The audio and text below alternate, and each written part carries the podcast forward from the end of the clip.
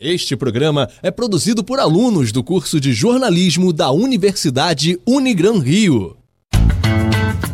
Está no ar, Toque Rápido. Apresentação: Nicolas Franco. Boa tarde, meu nome é Nicolas Franco e está no ar o Toque Rápido, a sua mais nova mesa redonda da Rádio Serra Verde, em parceria com a Unigran Rio. De agora em diante, estaremos no ar de segunda a sexta a partir das 3 horas da tarde, analisando o dia a dia dos clubes cariocas. E para me ajudar com o programa, estou aqui com o meu time de comentaristas: Paulo Rogério, Ricardo Souza e Henrique Gomes.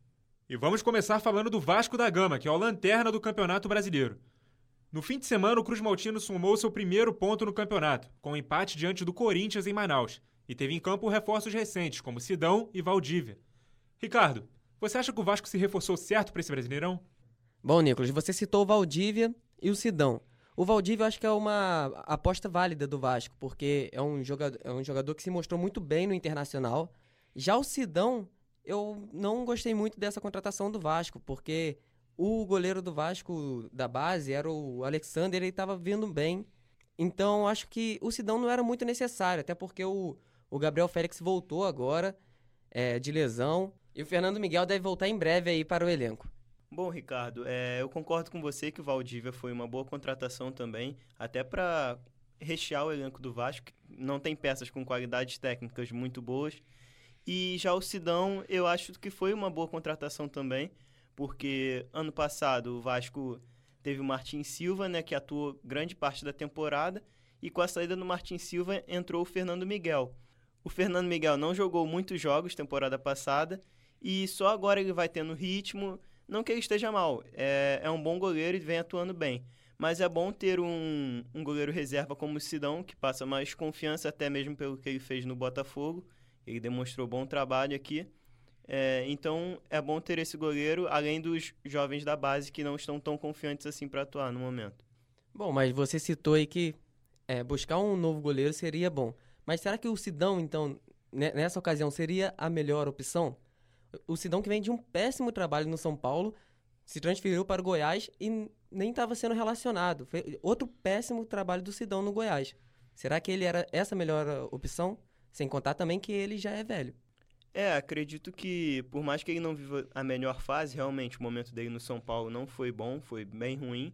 Mas, como eu disse, no Botafogo ele demonstrou uma, um, um bom período ali que ele atuou bem. É, e dentre dentre os nomes que tinham no mercado, com a dificuldade financeira do Vasco também, não é o melhor nome, mas está ali na média do elenco do Vasco.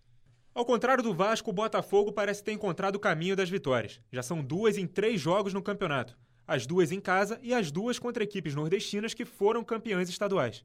O técnico Eduardo Barroca está sendo muito elogiado por esse novo estilo de jogo que o Botafogo vem apresentando, em relação ao Zé Ricardo. Mas o time teve um início de ano muito complicado. Será que esses resultados imediatos são suficientes para fazer o Alvinegro aspirar coisas boas na competição? Ah, o torcedor botafoguense tem que acreditar, porque é uma melhora considerável. Inclusive, esse estilo de jogo do Barroca é um é legal, porque o Botafogo gosta mais da bola. O Botafogo mantém mais a, a bola em seu controle. Olha só, nos três jogos do Campeonato Brasileiro, nos três o Botafogo esteve com mais posse de bola. Contra o São Paulo, o Botafogo esteve com 70% de posse de bola. Contra o Bahia, 58% de posse de bola. E contra o Fortaleza, 57%. São números favoráveis que não tinha antes da chegada do Barroca. Mas Henrique, essa posse de bola tem sido o suficiente para fazer o Botafogo vencer e convencer nos jogos? Olha, eu diria que para esse início de campeonato está começando bem. Só que convencer, a gente só vai poder ver isso ao longo dos jogos. É, nessa chegada do Barroca, ele conseguiu dar pelo menos uma identidade ao time, que até então não tinha nada muito bem definido. Essa posse de bola aí, mantendo ela, trocando passes, o que é bom pro Botafogo. Só que o problema é que o Botafogo não consegue fazer isso ser bem efetivo. Faltam alguns jogadores bons, técnicos pro Botafogo fazer isso funcionar melhor, mas mesmo tendo a posse de bola, o Botafogo ataca pouco, chega muito pouco ao ataque. E a defesa também tem que se reforçar um pouco mais, porque o Botafogo fez quatro gols e tomou quatro gols. Venceu dois jogos sim, mas isso não é, uma, não é um saldo bom.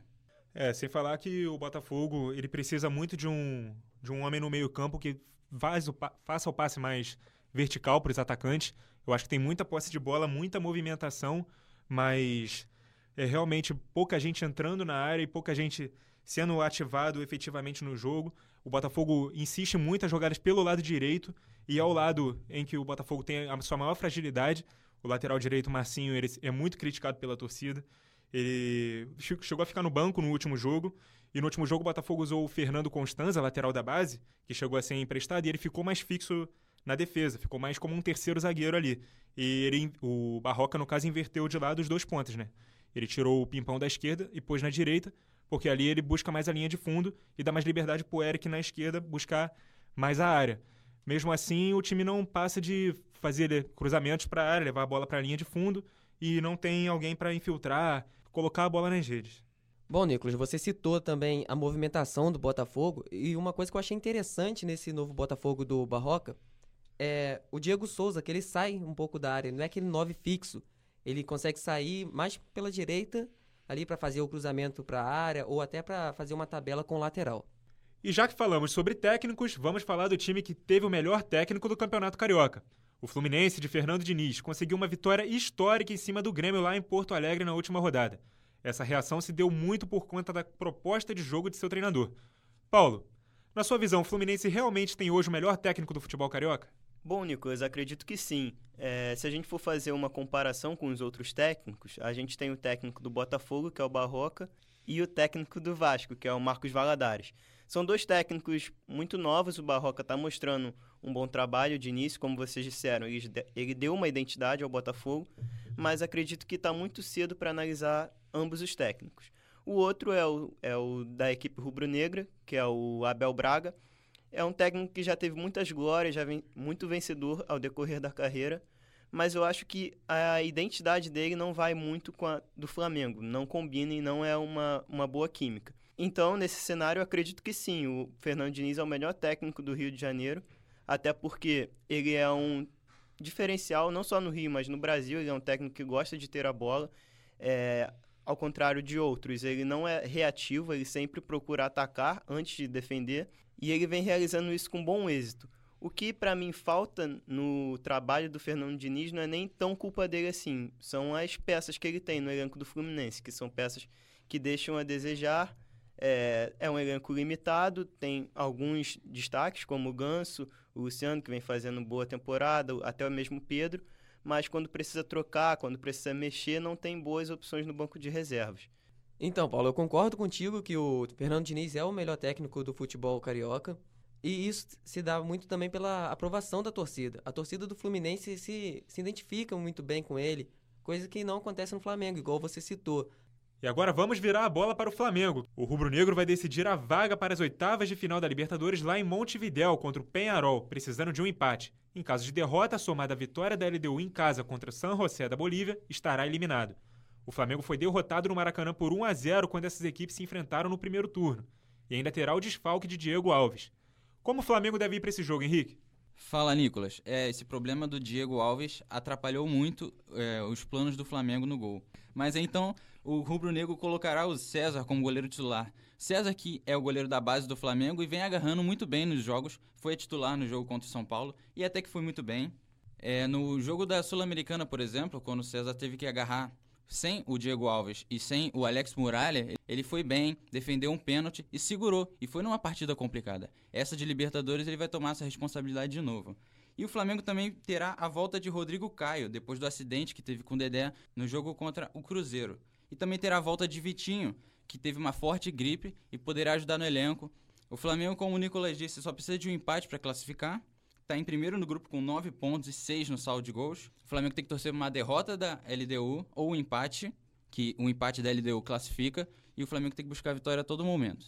É, eu acho realmente um jogo bem complicado para o Flamengo, um cenário bem parecido com 2017, no qual o Flamengo foi eliminado na última rodada do, da Libertadores, da fase de grupo, que hum, precisava de um empate também, no caso era contra o São Lourenço, o jogo na Argentina.